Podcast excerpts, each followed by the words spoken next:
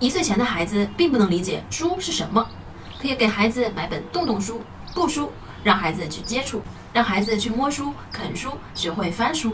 觉得书和玩具是一样的，让孩子觉得书很好玩、很有趣。二、学会看图。小月龄的孩子目光是散的，父母在和孩子亲子阅读的时候，就需要用手指去指着图片来引导孩子看这里，看这里，然后描述图片的内容，尽量讲得慢一些，让孩子知道妈妈手指的图片和说的话是有联系的。求质不求量，因为现在是培养阅读习惯的萌芽阶段。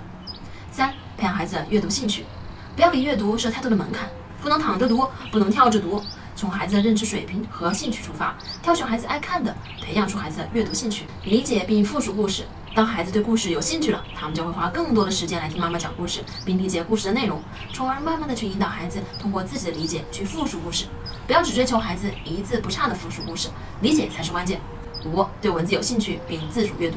在阅读成为习惯后，孩子就会对书上的文字好奇，开始想要自己读绘本。这时候，父母要做的就是放手，让孩子自己去阅读。我是不完美柚子妈妈，关注我，为你分享最有深度的育儿知识。